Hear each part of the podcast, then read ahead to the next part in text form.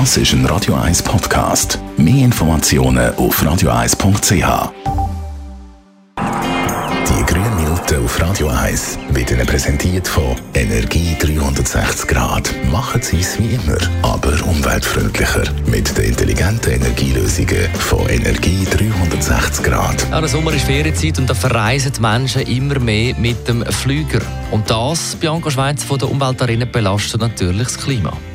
Also wenn man zum Beispiel einen Flug von der Schweiz nach Melbourne und zurück anschaut, produziert man pro Person 6,8 Tonnen CO2. Um den Klimawandel zu stoppen, sollte eine Person pro Jahr maximal 2 Tonnen CO2 verursachen. Die Wahl der Feriendestination wirkt sich also sehr stark auf unseren ökologischen Fußabdruck aus und kann auch das Ausmaß der Treibhausgasemissionen stark beeinflussen. Ab und zu hört man immer wieder das Argument, ja, es bringt ja eh nichts, wenn ich jetzt auf meine Flugreise verzichte Flüger fliegt ja trotzdem. Ja, generell ist es schon wichtig, dass die Flugzeuge ausgelastet, also gefüllt sind. Es ist aber auch bei Flugreisen so, dass der Konsument mit seiner Nachfrage das Angebot steuert.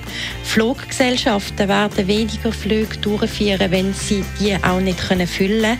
Und weniger Fluggäste bedeuten dann auch kleinere und leichtere Flugzeuge und somit geringere Belastungen. Und auch das Gewicht von einem einzelnen Passagier mit seinem Gepäck beeinflusst ebenfalls die CO2-Bilanz. Wenn ich jetzt trotzdem mal möchte, den Flüger nehmen für die Ferien, gibt es eine Möglichkeit, die Umweltbelastung niedrig zu behalten? Also bei unvermeidlichen Flugreisen empfiehlt es sich die CO2-Belastungen zu kompensieren. Das kann man zum Beispiel auf der Internetseite von MyClimate machen, indem man Projekte finanzieren, die helfen, den CO2-Ausstoß in einem anderen Bereich dauerhaft zu senken.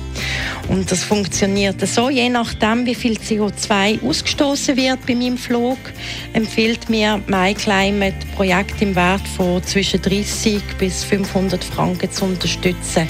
Sie können dann wählen, mit welchem Kompensationsprojekt Sie den CO2-Ausstoß von Ihrer Flugreise kompensieren wollen und können somit auch selber entscheiden, wie viel Sie zahlen wollen. Besten Dank, Bianca Schweizer. Die grünen Minuten auf Radio 1. Grüne Minuten tut die Umwelt gut. Jeden Donnerstag um diese Zeit und jederzeit zum Nachlassen als Podcast auf radio1.ch. Das ist ein Radio 1 Podcast. Mehr Informationen auf radio1.ch.